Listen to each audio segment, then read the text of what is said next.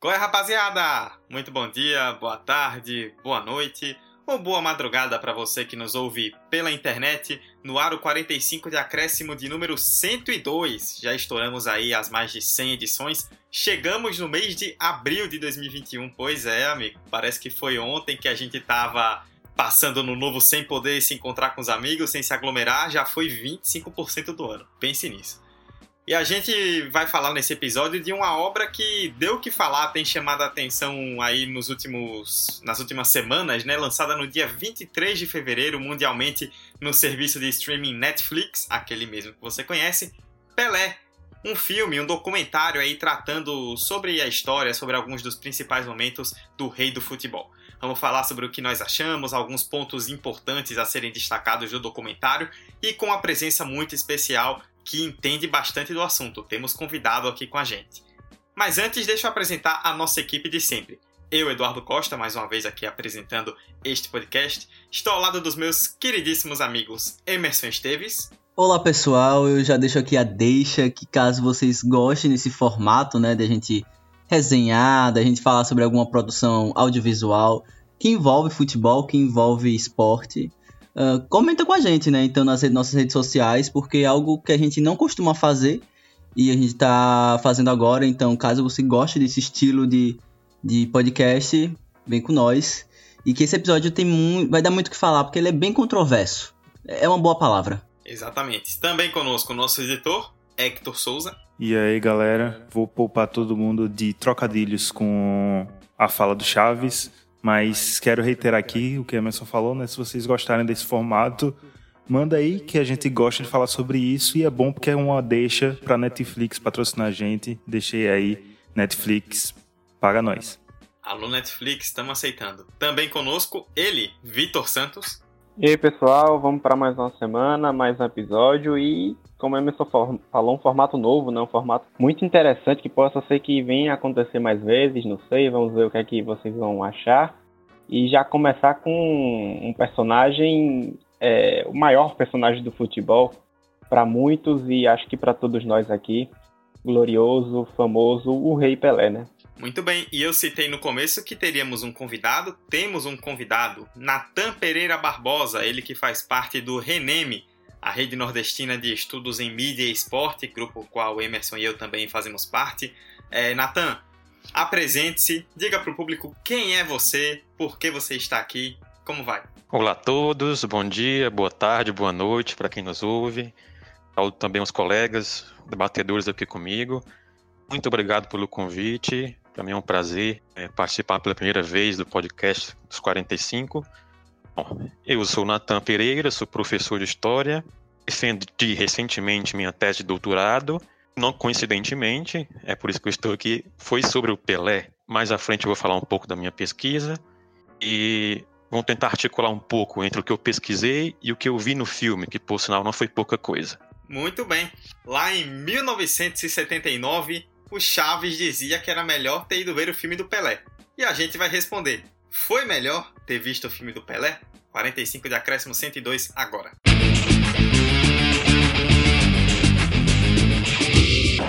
Vai terminar! Vai terminar! Se o próximo fizer, o Palmeiras é campeão. Mano, toque de cabeça! Bateu Gabriel! Gol!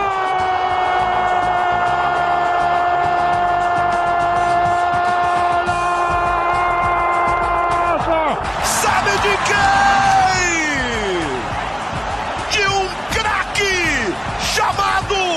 45 de acréscimo. Já vou começar o debate então colocando Natan, o convidado, na roda. É, você citou aí na introdução, Natan, da sua pesquisa de doutorado, da relação dela com o Pelé. É, explica um pouco pra gente no que consistiu, né, claro, essa pesquisa e o que é que você relacionou entre o que você pesquisou e o filme. E aí, Emerson, Hector, Vitor, os meninos já vão poder aí também comentar uma visão geral deles sobre esta obra Pelé. Então, minha pesquisa ela tenta focalizar as narrativas biográficas do Pelé. Então, o que, que eu faço? Eu pego a primeira biografia do Pelé, lá nos anos 60, publicada pelo Benedito Rui Barbosa, ou comparando com as seguintes que foram sendo publicadas nas décadas que se seguiram. Ao todo, são quase 20 biografias, certo? Esse recorte temporal que vai dos anos 60 até 2019, que foi a última narrativa que eu pesquisei. Então, eu não me, eu não me prendo somente às biografias enquanto livros, eu também pesquiso as cinebiografias. Em geral, eu pesquiso as narrativas biográficas, que é um termo que não fica preso nem à cinebiografia, nem à biografia livro. Então, o que, que eu pretendo com essa pesquisa? Eu tento perceber de que maneira a biografia do Pelé ela foi sendo negociada, foi sendo atualizada com o tempo, foi sendo disputada, né, de acordo com o contexto histórico. A biografia do Pelé nos anos 60, ela é completamente diferente de uma biografia escrita em 2011, 2001, não por apenas uma questão de estilo, uma questão de contexto, mas principalmente pelos interesses políticos envolvidos nisso. Eu, de certa forma, lamentei muito porque esse filme não saiu, não, não deu tempo pesquisar pesquisar esse filme, porque ele é muito recente, e eu defendi há algum tempo, há, há uns meses, porque ele é muito rico, né? ele traz muitos elementos novos do que a gente percebe nas narrativas anteriores. Então, só a título de informação, o título da minha pesquisa é Entre o Rei e o Réu: As disputas e as atualizações na memória biográfica de Pelé. Que, que eu quis dizer com isso, com essa história de rei e réu? Primeiro, o rei remete à, à figura clássica do Pelé, né? o jogador consagrado, mito, e o, o réu vai dizer, dizer respeito a, a toda a imagem do Pelé que foi questionada durante o tempo nas biografias. E diz respeito também a esse jogo de interesse, de disputa biográfica. Ora ele é descrito como rei, ora descrito como réu. Ora ele é descrito nas, pelas biografias como o rei, o cara inquestionável, o mito. Outra, em outras obras ele é questionado como o cara que foi capaz da ditadura, o cara que silenciou sobre o regime, o cara que sempre silenciou sobre racismo. Então você tem, durante esses 50 anos de biografias produzidas, um constante jogo né, de mudanças. É, é uma escrita muito dinâmica, muito contraditória, certo? Então, é, é um material riquíssimo que vale a pena ser problematizado, que vale a pena ser pensado a respeito, né? Esse filme de 2021, ele vem muito nesse sentido, né, de enriquecer e problematizar ainda mais a discussão sobre o Pelé. Muito bem. E aí eu queria já poder jogar para o Hector, Hector que agora não é mais estudante de cinema, é formado em cinema, meus amigos ouvintes. Hector que formado em cinema, né, tem muito a falar também sobre o lado cinematográfico da obra, né? Hector, o que só você entre nós aqui do 45 viu nesta, neste documentário, Pelé? Eu não posso dizer que foi só eu, mas vamos lá. O Nathan, no início da fala dele, é, trouxe né, que esse documentário traz coisas interessantes sobre o Pelé, visões que a gente não tinha visto antes. E foi uma das primeiras coisas que eu percebi assistindo, e isso se dá muito pelo filme não ser produzido por brasileiros. É, os diretores são David, David Tryon e o Ben Nicholas, que são estadunidenses, documentários estadunidenses, e a produtora também é estadunidense, né? Só o que é brasileiro é o, o personagem principal, o Pelé. E até pela própria linguagem do documentário, os enquadramentos, o jeito que é conduzido as entrevistas, é um modo que a gente está mais acostumado de ver em documentários estadunidenses do que documentários brasileiros. E foi uma das coisas que eu percebi logo de cara. E claro que isso muda o, o, as informações que vão entregar para a gente, né? O olhar vai ser diferente, não vai ser aquele olhar brasileiro, torcedor, vai ser um olhar mais é, curioso, vamos dizer assim, de alguém que está olhando de fora. E aí traz essa dualidade do Pelé, né? O Pelé, o ídolo, a imagem do Pelé e o Pelé humano, né? O menino pobre, negro, que conseguiu ganhar sua vida com futebol, com toda a sua habilidade que tem é interessante assistir com essa outra visão. Eu acho que todos os outros documentários feitos sobre o Pelé são feitos por brasileiros, então é uma nova visão, mas eu acho que também por conta disso deixa passar muita coisa e algumas coisas que eu vi lá são tipo é, a gente vai debater mais informações, mas por exemplo a demissão do Saldanha no documentário ficou muito parecido que foi só pela treta que ele teve com o Pelé, mas a gente sabe que foi muito além disso. Então, tem coisas assim também que o documentário deixa meio que abafado, sabe? Mas ele também toca na ferida em muitas coisas, em muitos pontos que fazem o Pelé ter defeitos e a gente esconde porque ele é meio que intocável, sabe?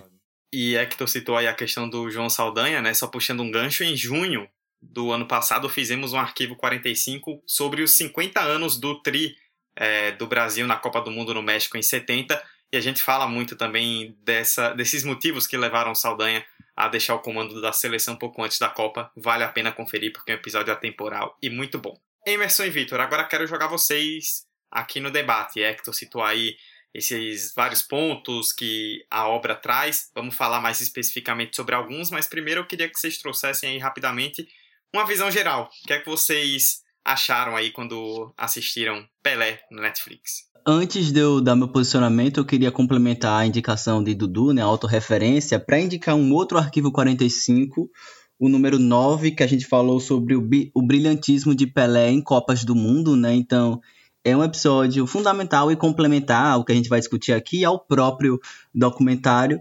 E, cara, minhas primeiras impressões, eu gostei do desconforto. Eu gostei da sensação de contradição, sabe? É, eu gostei de ver uma figura que ou às vezes é tida como intocada e ele é um deus e que ele é de outro planeta, ou que ele é verdade jogando bola, é, ou nessa outra figura que o Nathan citou, né, de é, relegado num papel de submissão e de, e de, enfim, até uma alienação em alguns momentos na história do Brasil, né, uma história muito nefasta que é em relação à ditadura militar. Então, eu, eu, eu absorvi muito num, num, lado de colocar ele contra a parede em alguns momentos, apesar de que o documentário, às vezes, em muitas falas, dá meio que uma passada do, de pano no Pelé, mas aí tem um jogo ali de. Acho que Hector pode falar melhor. Enquanto o Pelé tá falando, ah, eu nunca senti nada da ditadura. Aí vem as imagens, enfim, do, todas as atrocidades que estavam acontecendo. Então tem essa contradição e essa humanização, né? Uma coisa que eu gostei muito é que ele situa que foi um jogador importante, o mais importante da história, talvez. Talvez não, tenho certeza. E ao passo que ele também desempenhou um papel fundamental naquele período ali do Brasil principalmente pensando em sociedade, pensando em identidade do Brasil e até pensando no futebol também enquanto um, um, uma identidade, um produto nacional.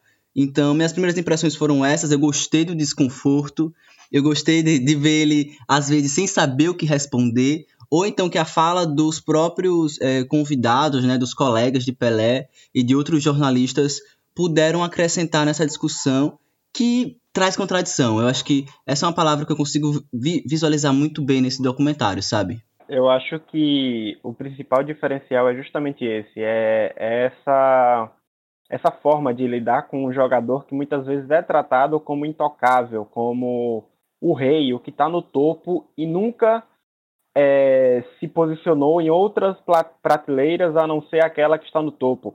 E o documentário já inicia tratando o Pelé como é, um jogador em decadência ao tratar a, aquela breve cena inicial da Copa de 70 que viria a ser relembrada e passada com mais detalhes no final do, do documentário, é, trata isso justamente falando de um Pelé limitado, de um Pelé cansado, e logo depois corta para ele nos tempos de hoje, é, andando com a ajuda de um andador bem lentamente até sentar e então começar a gravação, começar é, a se pronunciar dentro do, do documentário, e para mim isso foi muito simbólico para tra tratar o Pelé como um ser humano é, que também é falho, um ser humano que também tem suas limitações, um ser humano que também é fraco, como muitos outros jogadores, não fraco de é, é, incompetente, de ignorante, mas fraco de limitado mesmo.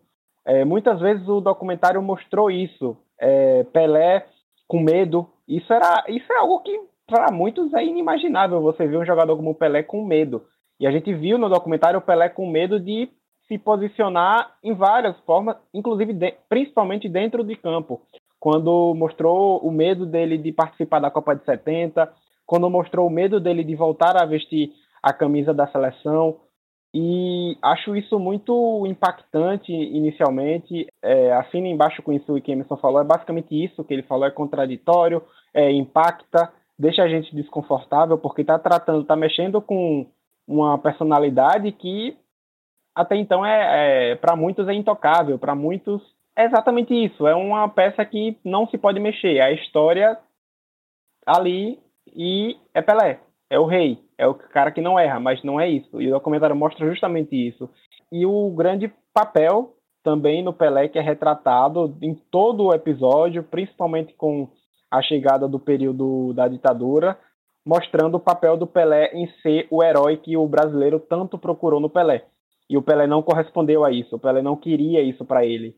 E isso aí vai incomodar muitas pessoas que forem assistir ou que assistiram, certamente incomodou a forma que o Pelé lidou com isso, mais uma vez mostrando um Pelé, é, um Pelé com medo, um Pelé limitado, um Pelé que, é, por mais que tenha feito de tudo no futebol, ainda deixou de fazer muita coisa. Eu não curti tanto o roteiro do documentário, mas eu gostei muito da montagem. Eu acho que no aspecto técnico é a montagem é o que me ganha no filme, principalmente por esses pontos que tanto Emerson como o Vitor tocou, que a imagem complementa ou distorce o que está sendo falado e as imagens de arquivos também que eles conseguiram recuperar, tipo a galera na arquibancada chorando no, ou gritando, um torcedor bem específico, acho que foi uma pesquisa de arquivo muito extensa, então eu tipo bato palmas real para montagem, para o que eles conseguiram fazer. E aí eu vou ajudar Dudu dando um gancho para ele aqui no próximo ponto, que esse documentário não é sobre Pelé geral no futebol, é sobre Pelé e seleção brasileira. Porque, e muito disso vem por conta de quem foi que fez o documentário, né, dos autores do documentário. Mas não mostra a carreira dele no Santos, não mostra ele muito no futebol de clube. É Pelé e a seleção brasileira, sabe? Seus sucessos e fracassos em Copas do Mundo.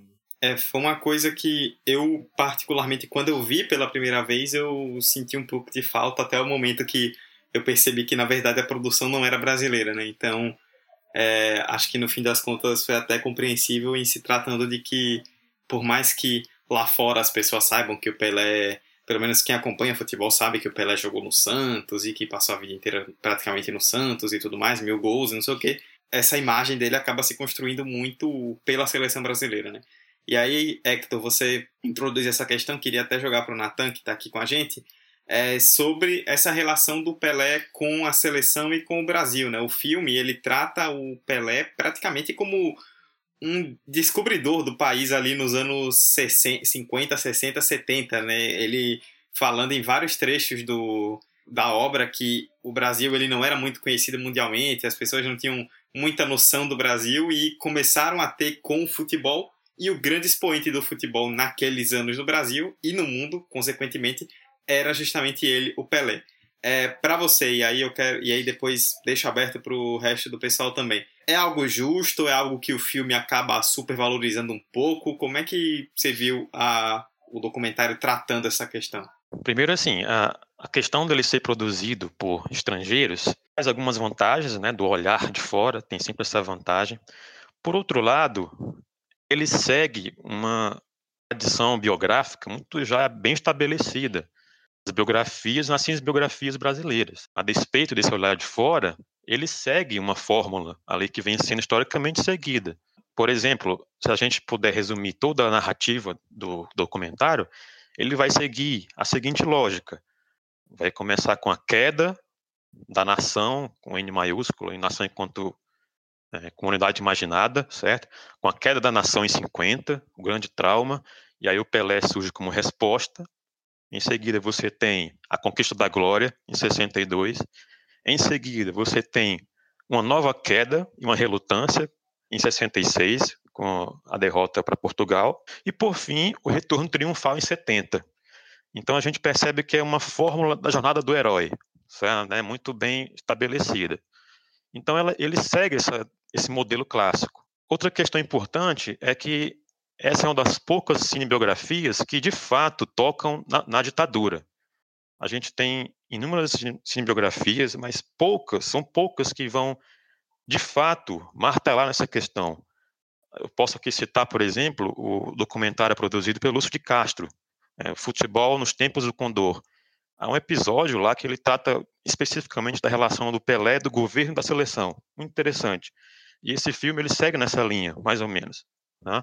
O grande diferencial dessa cinematografia em relação às outras é que ela, de fato, mergulha nessa questão da ditadura. E quando a gente vai para as biografias, por exemplo, a discussão sobre a ditadura ela é muito polarizada, por exemplo. Uh, ela tende a um, a um, vício já estabelecido. A narrativa biográfica ela é viciada, geralmente, em rotular o Pelé como alienado ou rotular o Pelé como subversivo. Né? Você tem narrativas desse tipo. E esse documentário ele vai posicionar o Pelé numa posição intermediária, que é aí que entra a questão da humanização. A narrativa tenta construir para a gente um Pelé humano e os depoimentos vão sendo encaixados de maneira tal, eles tentam mover a opinião do espectador a tentar compreender aquela posição do Pelé. É, você, você é quase que induzido a entender por que, que ele não se posicionou. Então, essa é a jogada do documentário, essa é, a, a, a ao meu ver, a inovação que ele traz. Assim, é, é, é, o tempo, o tempo dedicado à ditadura e essa abordagem que põe o Pelé num lugar intermediário. Ele não é nem, nem é o alienado que se deixou usar e nem é o cara subversivo que tentou burlar o sistema. Né? Ele é um cara que estava vivendo sua vida, trabalhando, jogando futebol e se viu naquele contexto de repente. Né? Essa, essa é a narrativa que ele traz. E quanto à questão colocada, que o documentário põe o Pelé como símbolo da nação, eh, eu responderia a tua pergunta dizendo que essa narrativa gloriosa, ela bebe diretamente no Mário Filho. Quem estabelece essa narrativa do Pelé enquanto Messias, enquanto redentor da nação, é o Mário Filho. O Mário Filho produz duas obras muito importantes. É O Negro no Futebol Brasileiro e uma biografia sobre o Pelé. E ambas as obras, elas conversam muito. Por quê? Porque o, o Filho vai se valer do conceito do Nelson Rodrigues de síndrome de vira-latas para dizer que o Pelé foi a resposta a essa síndrome. Tanto que esse pensamento é exaustivamente reproduzido no documentário. Né? Então, essa narrativa não é algo original do documentário. Ele bebeu nessa tradição fixada já pelo Mário Filho. Para o Mário Filho e boa parte da imprensa, que inclui Nelson Rodrigues, Pelé vai ser esse messias social, né, que redimiu o povo brasileiro. E, em boa medida, também um messias racial. Dado que, para esses autores, para esses intelectuais, o Pelé ele contribuiu para o fim do racismo, não com a sua militância, não com suas palavras, porque ele nunca foi desse perfil, mas com seu comportamento né, de negro que, entre aspas, venceu na vida. Eu queria complementar essa fala do Natan é, destacando dois pontos é, dessa, desse documentário, né? Na verdade, duas falas.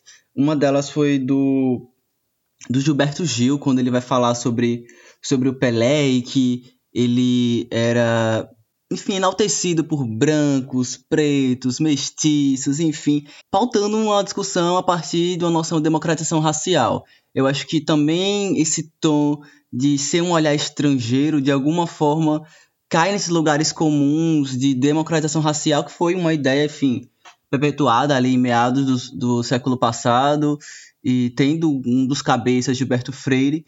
Então, em um dado momento, esse tom de democratização racial, ele se mistura com esse com esse próprio Messias que o Nathan falou. E uma outra questão que eu queria salientar é em relação à negritude do Pelé, né? Porque em um dado momento, um dos companheiros é, do Pelé, acho que foi na Copa de 70, deixa eu buscar aqui nas minhas anotações.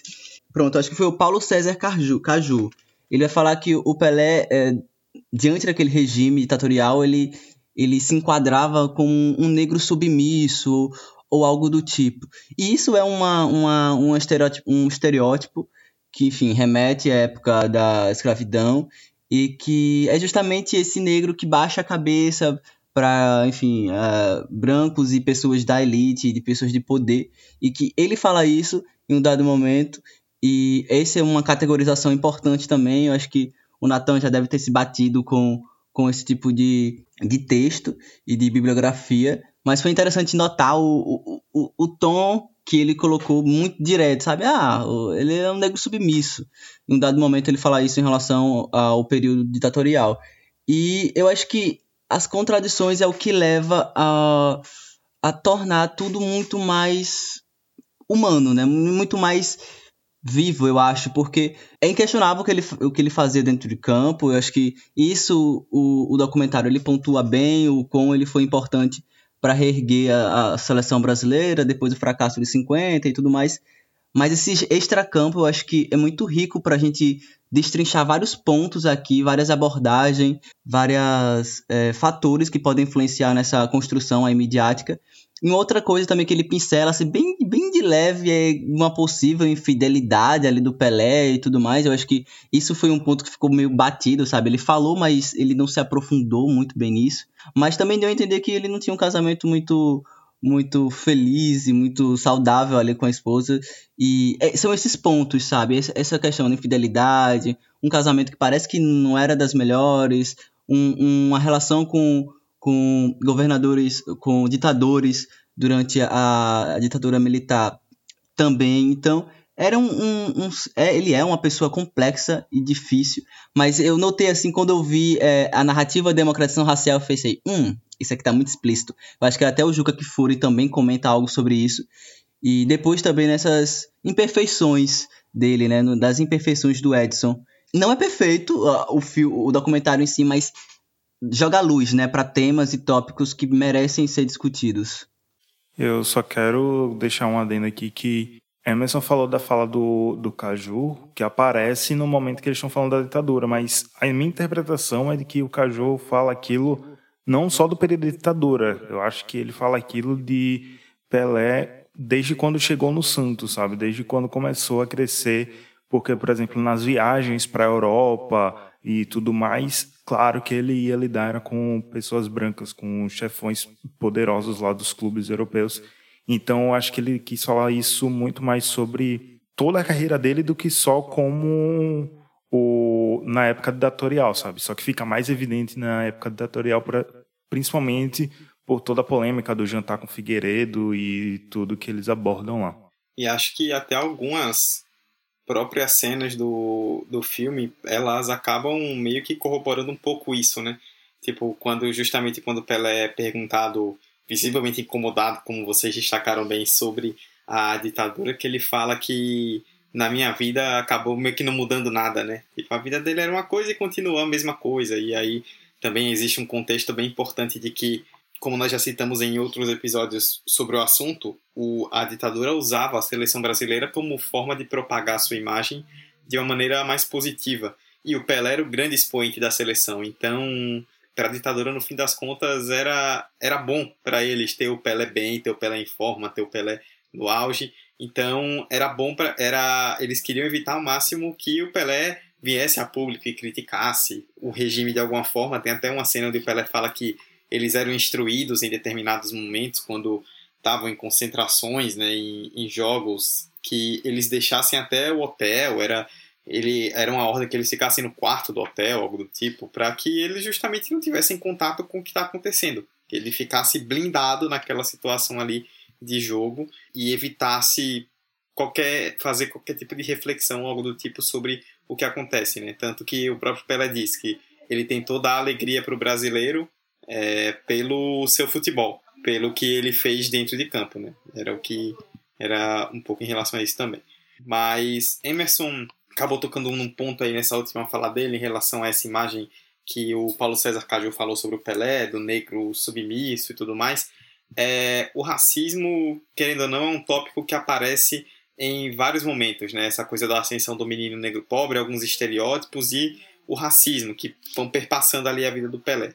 É, tem dois, duas falas do Pelé que eu anotei até em relação a isso que me deixaram bastante reflexivo. Né? A primeira, logo no começo, quando ele fala da Copa de 58, quando eles vão à Suécia e que algumas meninas suecas, né, crianças mesmo, vão abraçar o Pelé e começam a passar a mão no rosto, na pele, esperando que fosse sair a pele preta, né? Que como ali na sociedade, na, ali no meio delas vivem, né? Só praticamente só tem brancos, então elas achavam que o Pelé era branco e que se elas passassem a mão por cima da pele ia sair a sujeira entre aspas, digamos assim. Né? E aí ele fala até meio que naturalmente, né? Tipo, é que elas nunca viram negro e tudo mais.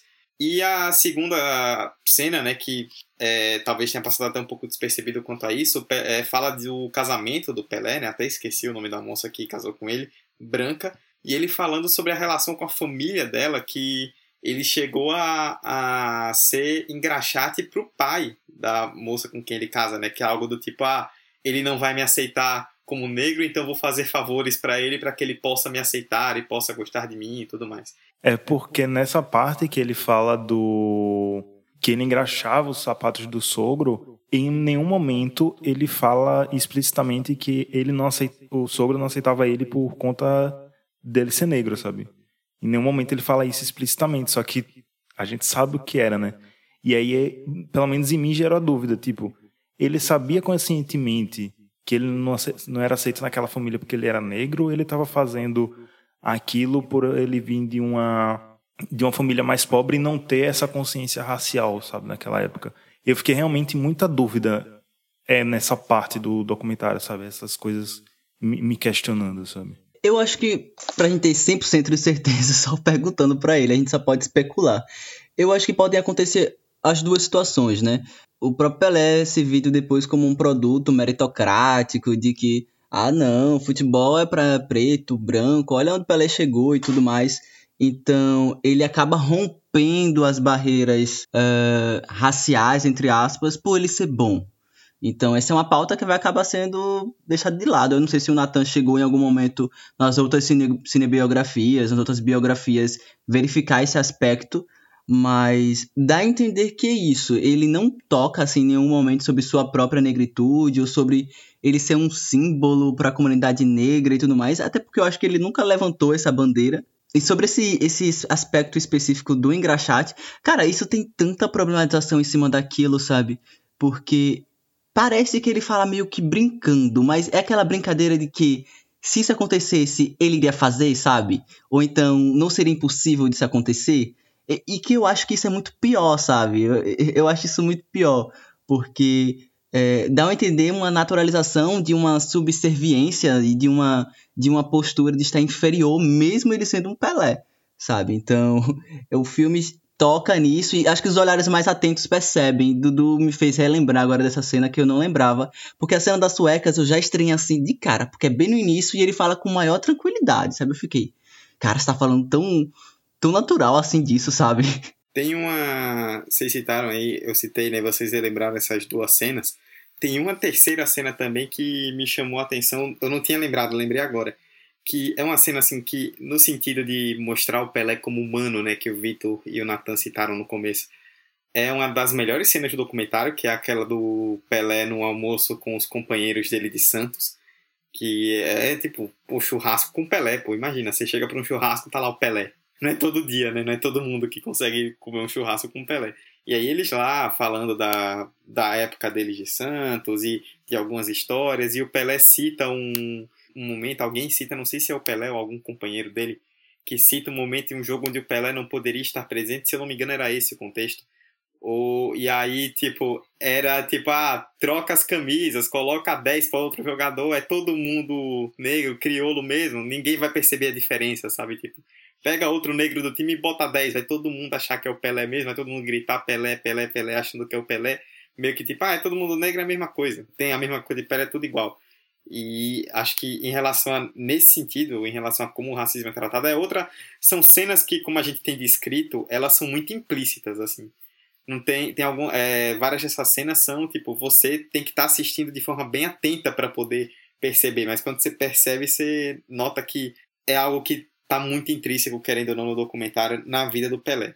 Essa questão racial é muito interessante. Primeiro, assim, porque hoje é, é quase que estabelecido, assim, no, no imaginário público, o Pelé, ele nunca se posicionou em relação ao racismo. Pelé, quanto potencial gigantesco que ele tinha de voz, voz de protesto, ele desperdiçou essa voz, né? Assim, é, é uma tese muito aceita, muito difundida, a, tese de que o Pelé perdeu uma grande chance de representar né, a causa negra nos anos 60, 70. Esse, esse olhar é um olhar muito específico do presente. Né? Se a gente voltar no passado, a gente vai surpreender com as narrativas que eram feitas sobre o Pelé. É, é, por exemplo, lá, lá, nos anos 60, quando ele, quando ele surge, muito forte na imprensa esportiva e na imprensa tradicional também, ou, e, até em algumas biografias, ele é tido como um negro revolucionário. Assim, ele é tido como uma grande voz em favor dos negros. Né? E aí eu repito, não, não voz no sentido de verbalizar as pautas, mas ele é tido como um negro exemplo é, com aquela filosofia da meritocracia. Né? Olha, ele é o negro que chegou longe, ele é o negro que venceu na vida, ele é o negro que tem conquistado o mundo, tem conquistado olhares de brancos e amarelos. De... E ele não é problemático, né, de levantar essa pauta. Acho que também tem isso. Sim, é uma problemática levantada muito em questão, que já foi dito aqui, daquela mentalidade da democracia racial. Né? Então, o Pelé surge nesse contexto né, de explosão dessa tese. Então, o Pelé ele vai se desgastando com o tempo. Essa narrativa ufanista gloriosa do Pelé como símbolo negro, ela vai se desgastando com o tempo porque as demandas sociais que surgem, vão surgindo, como o apartheid, como os protestos pelos direitos civis dos negros nos Estados Unidos, que acabam chegando aqui, os seus ecos, os ecos desses fatos chegam aqui. Essa figura do Pelé como símbolo negro, ela vai se desgastando quando, em fins da década de 70, essas pautas começam a explodir pelo mundo. E outros negros, como Muhammad Ali, outros negros de grande renome, esportistas, começam a levantar a voz contra o racismo. E o Pelé, ele não acompanha essa tendência. Então, essa imagem, essa imagem anterior dele como um negro símbolo da emancipação dos afrodescendentes, ela vai se desgastando, porque os novos tempos pediam outros, outros, outros comportamentos, né, outros discursos. Ele não soube responder a isso, né, infelizmente. Todo esse processo, acho que o que é, ajudou a elevar ainda mais tudo isso que o Nathan falou, dessas, dessa conquista, dessa meritocracia do Pelé, dessa imagem do negro que fez por merecer para chegar ao topo, teve um impulso muito grande e eu acho que o documentário deixa, o documentário mostra, deixa para você entender isso, pelo menos foi isso que eu, eu captei lá na hora que assistia, que é o crescimento do Pelé junto ao crescimento da mídia televisiva na década de 60. Mostra um Pelé envolvido em filmes, um Pelé envolvido em publicidade, um Pelé envolvido numa economia mundial que aquilo seria o futebol anos depois. E eu acho que o Pelé é esse primeiro personagem que eleva o patamar capital do futebol. E imagina só, o Pelé, um cara negro, é o primeiro personagem a elevar o patamar do futebol ao nível mundial economicamente. E claro que isso vai ter é, uma, uma pressão extrema do racismo e tudo mais, ainda mais quando se fala também do primeiro milionário do futebol, é, fala que o Pelé aos 19 anos já era o melhor do mundo. Então acho que é, é uma situação muito delicada, muito problemática, muito controversa, enfim, muito espinhosa. Só que a todo momento também, ao mesmo tempo que o documentário e todo o contexto histórico levanta essas pautas, levanta essas problemáticas, ao mesmo tempo o documentário mostra que o Pelé era um cara que queria jogar bola e que não tinha aquele aquele fio de mobilização que o Mohamed Ali tinha, que outros personagens tinham de se envolver politicamente com bandeiras sociais. O Pelé era um cara que queria entrar e jogar bola.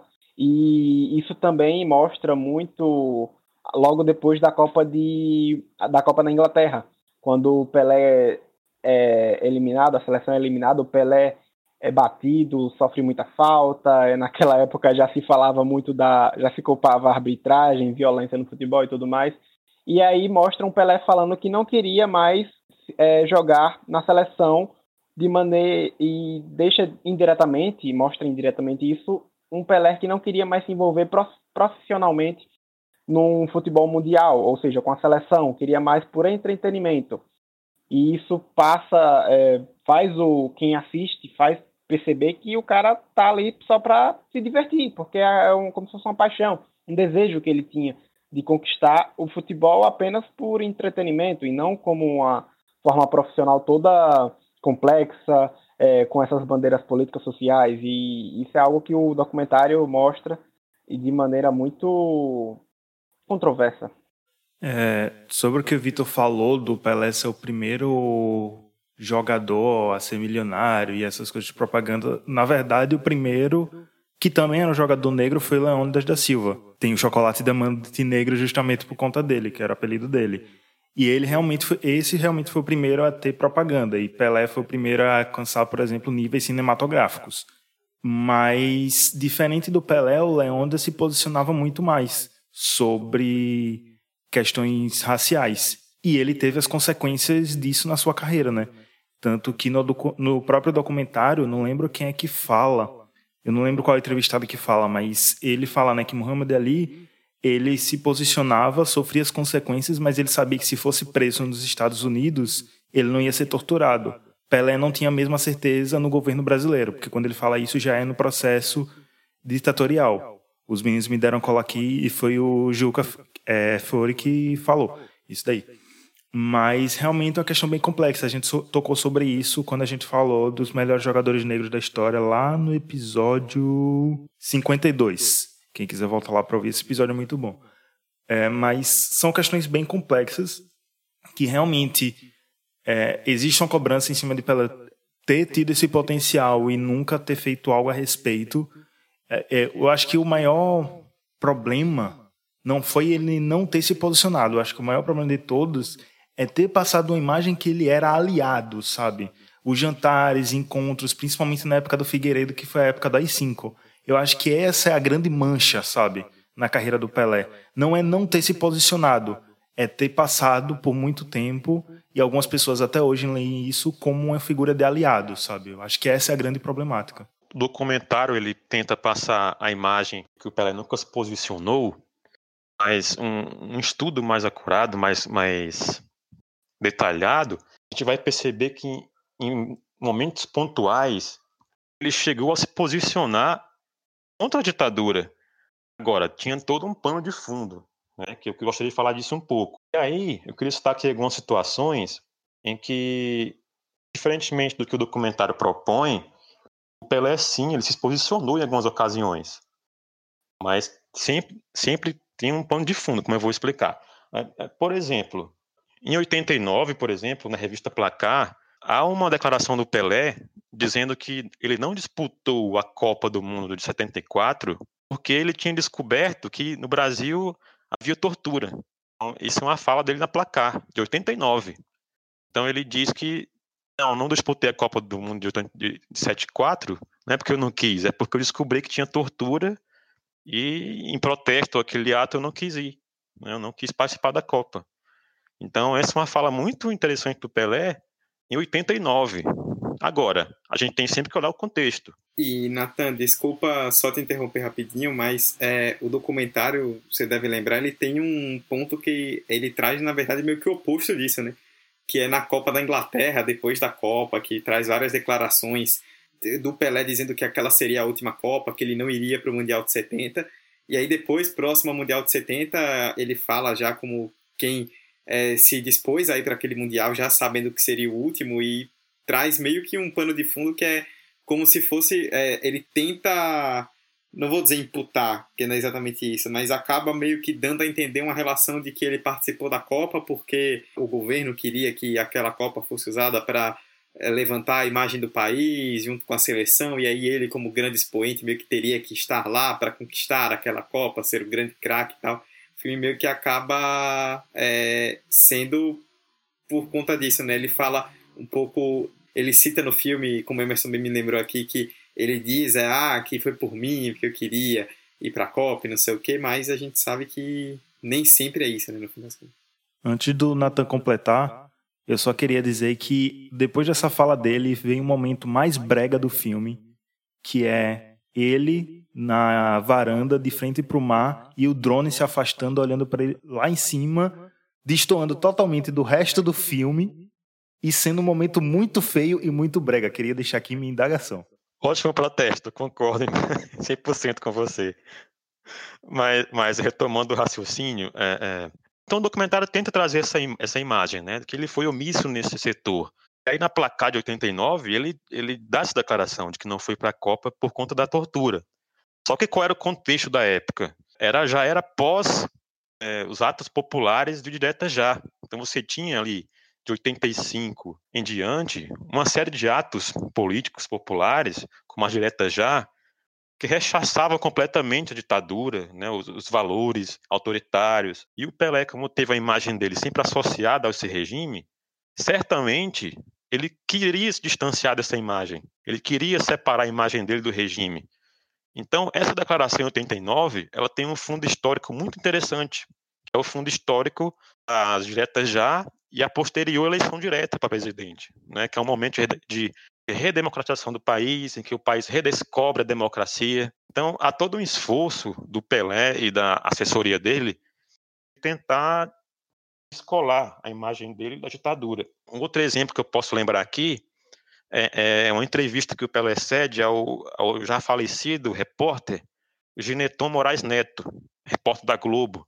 Há uma entrevista dele muito boa no G1, né, disponível na internet, aí, é, em 2010, em que ele basicamente repete o que ele disse em 89, dizendo que não foi a Copa de 74 porque não compactuou com as práticas de tortura, mas nessa entrevista ele acrescenta um, novos elementos, como por exemplo, ele diz que em conversas particulares que ele teve com Chico Buarque, com Milton Nascimento, e com Gilberto Gil e com Caetano Veloso, ele chegou à conclusão de que havia sim torturas e perseguições às artistas. Né? Então, então, com base nessas informações, ele decidiu não ir à Copa, né? Palavras dele.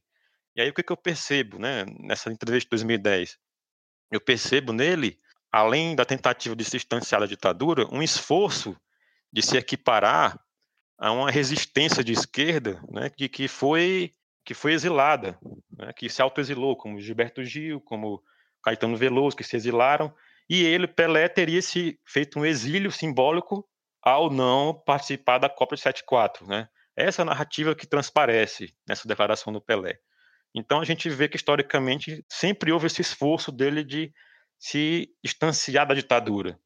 E o último exemplo que eu queria trazer é de 2013. Vocês lembram que o Brasil foi tomado por protestos e o Pelé foi um dos grandes alvos desse protesto, além do governo federal. Porque lembrem-se que ele vai à TV, ao, ao YouTube, e ele pede, inacreditavelmente, ele pede para os brasileiros não protestarem e apoiarem a seleção brasileira. Vocês se recordam disso? Então, automaticamente ele começa a ser alvo dos protestos também.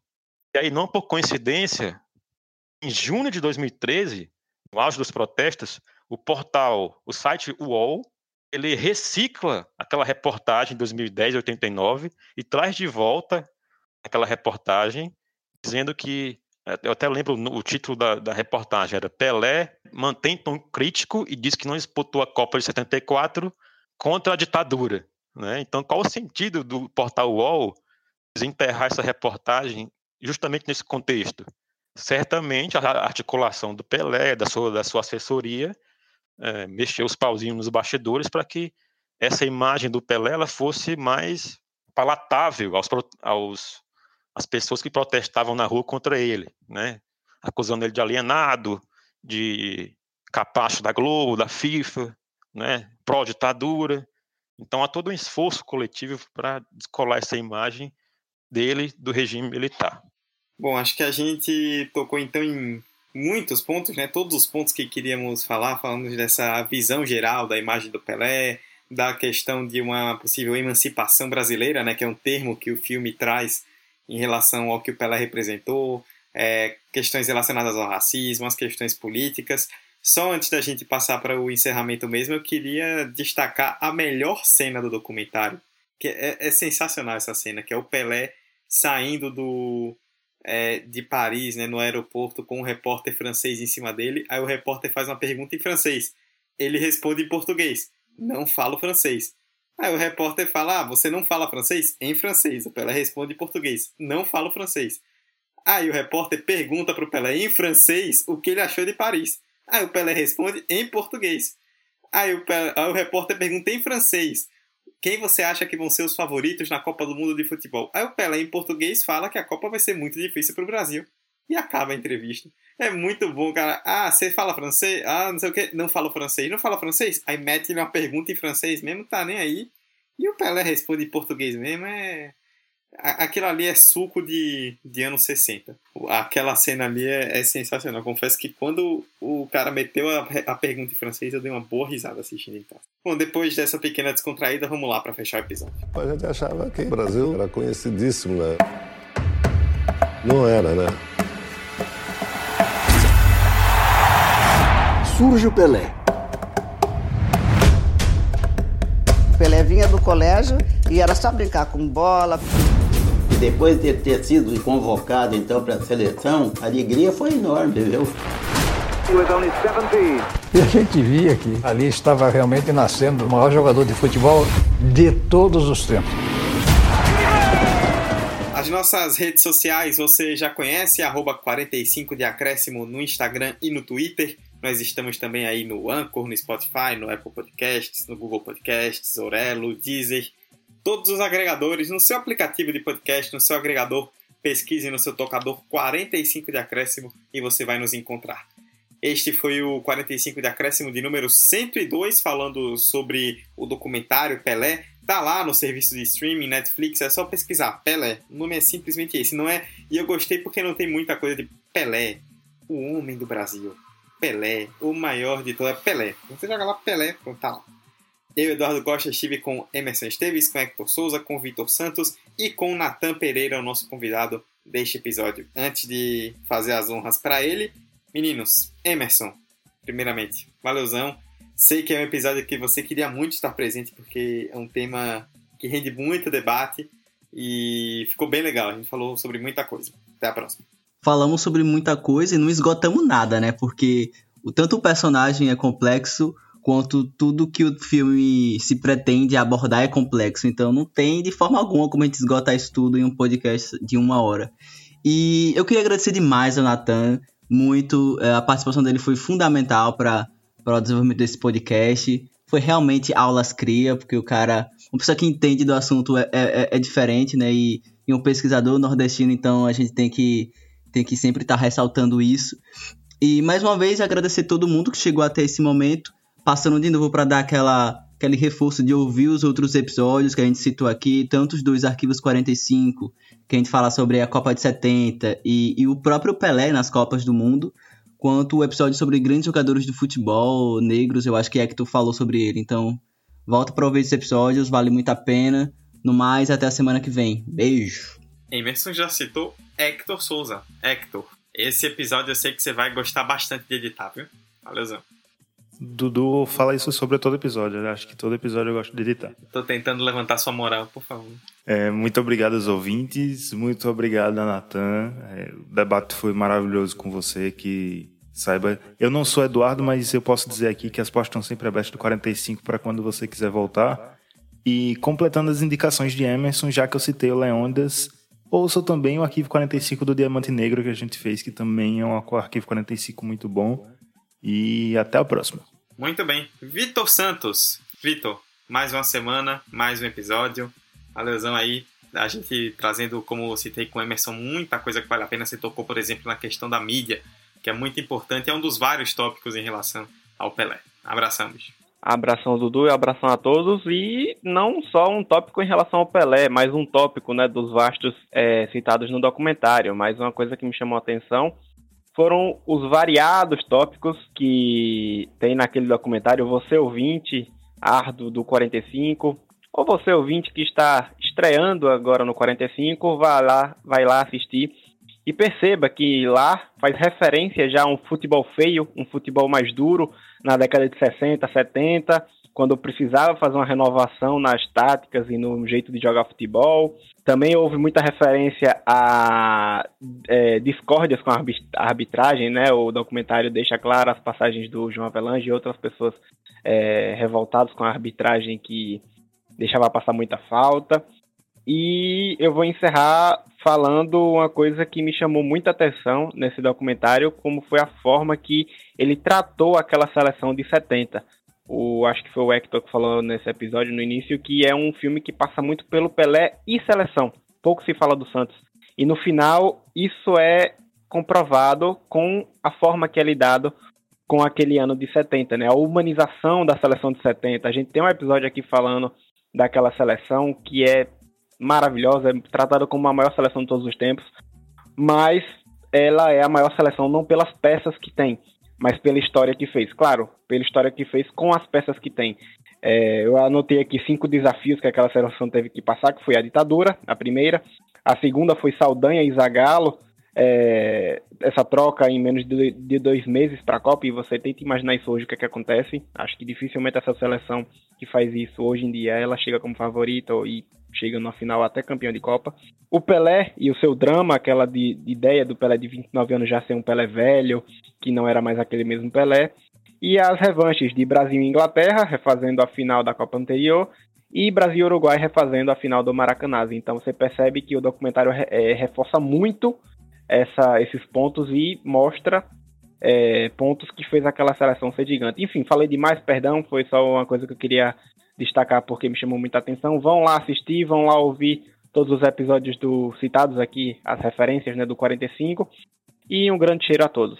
Dudu, vou te é, interromper de novo antes que você fale. É, mais uma revolta minha com esse documentário. Eles passam por 62, Pelé se machuca, trazem Amarildo como o grande herói da seleção, mas em nenhum momento eles tocam sobre Garrincha. Cara, nenhum momento no documentário todo eles tocam sobre Garrincha, cara. Isso não existe. Um absurdo. Não, são os dois grandes ícones da história do futebol brasileiro, né? Falar do Pelé sem citar a presença do Garrincha, né? Eles que nunca perderam um jogo juntos pela seleção. Falar de um sem citar o outro é, foi realmente um grande vacilo que esse documentário cometeu. É, Natan, Natan Pereira do Reneme, nosso convidado. É, agradeço aí em nome de todo mundo aqui do 45, muito, muito mesmo pela sua presença. Foi muito, muito, muito legal contar com as aulas que você deu. A gente até comentou aqui em off, né? Dando professor que literalmente deu aulas pra gente aqui nesse episódio. E como o Hector já disse, portas sempre abertas para você, viu? Se quiser aproveitar aí no final para divulgar o que você faz, seu trabalho, se você tem produções em algum lugar, manda aí para quem tá ouvindo. Agradecer novamente pelo convite, foi um prazer debater com vocês. Queria primeiro deixar uma dica, assim, para quem quer se aprofundar mais na construção do Pelé como símbolo da ditadura, deixar aqui uma dica de um filme bem interessante, graça, disponível no YouTube, qualquer um pode ver, é, se chama Os Trombadinhas, filme de 1979. É, nesse filme, o Pelé faz papel de policial. Né? Atenta ao contexto, né? ditadura. Nesse filme, o Pelé faz papel de policial que combate o crime entre os menores, os menores em conflito com a lei. Então ali a gente vê é, perfeitamente a, a, fusão entre a figura do Pelé e do Estado autoritário. Então isso vai se desdobrando né, no futuro e como esse filme contribui, inclusive, para a imagem que a gente tem hoje, que muitas pessoas têm hoje, do Pelé como um, um capaz da ditadura. Então assistam esse filme que vocês vão achar bem problemático. Inclusive, as cenas de ação são ao som, som da trilha sonora 90 milhões em ação. Né? Isso é bem simbólico. Você tem lá o Pelé lutando com, com os, os, bandidos ao som de 90 milhões em ação. Bem, bem interessante. É, quanto à produção bibliográfica, a tese não está publicada ainda, mas em breve vai estar disponível na sua íntegra no portal da, da UERJ. Quem quiser, quem interessar em ler alguma coisa, eu tenho artigos publicados no Ludopédio, né? tenho também artigos é, de outros nature, outra natureza, que não esportivos também. Tenho artigos sobre o Pelé publicados no Google também, sobre a questão racial, sobre ditadura.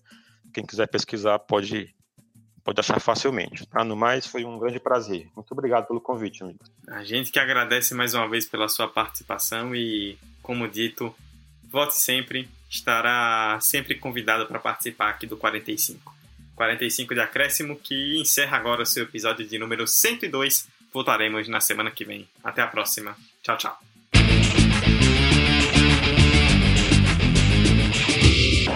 Vai terminar! Vai terminar!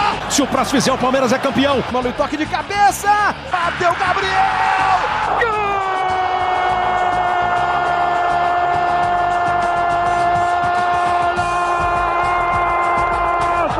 Sabe de quem? De um craque chamado 45 de acréscimo. Esse podcast foi editado por Hector Souza.